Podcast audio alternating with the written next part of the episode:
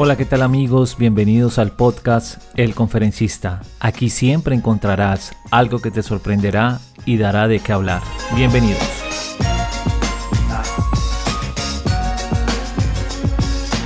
Playback o fonomímica es un término usado para denominar la sincronización de movimientos labiales con voces habladas o cantadas, simulando así el cantar o hablar en vivo. En general, se refiere a los diferentes procesos y métodos en el contexto de presentaciones en vivo. Normalmente se da en televisión, en donde se escenifica un concierto de música en directo cuando en realidad el sonido es una grabación y los músicos solo interpretan un papel, tocar la guitarra, mover la boca, etc. Aunque hay casos donde se usa incluso para simular una entrevista. También se da en presentaciones de cantantes, en los que se puede argumentar que se trata de un repertorio nuevo por dominar, enfermedades que afectan la calidad y cualidades de la voz o en casos más graves, la voz del cantante no es realmente la de la grabación, bien sea porque ésta ha sido pasada por filtros para mejorarla, cubriendo así deficiencias del cantante, o porque este no es quien graba discos, sino es usado como una imagen.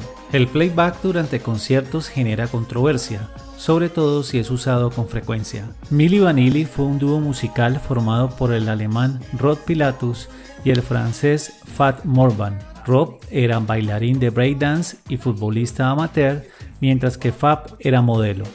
En 1987, el productor musical Frank Farian, famoso por su trabajo con Bonnie M, le propuso a Rob y Fab crear un dúo musical en el que solo tendrían que bailar, hacer playback y prestar su imagen a las canciones que él componía y otros cantaban. El término Milli Vanilli, aunque en su momento se vendió como un nombre turco, era una referencia al apodo de la novia de Frank Farian, cuyo apodo era Milli, y se agregó el Vanilli para que las dos palabras que conforman el nombre hicieran consonancia. Milli Vanilli tuvo un éxito arrollador, en enero de 1990 obtuvo tres premios American Music Awards, al mejor artista revelación, a la mejor canción pop, Girl You Know It's True, y al mejor artista revelación en RB. Y el 21 de febrero de 1990, en la entrega número 32 de los premios Grammy, fueron galardonados como mejor nuevo artista.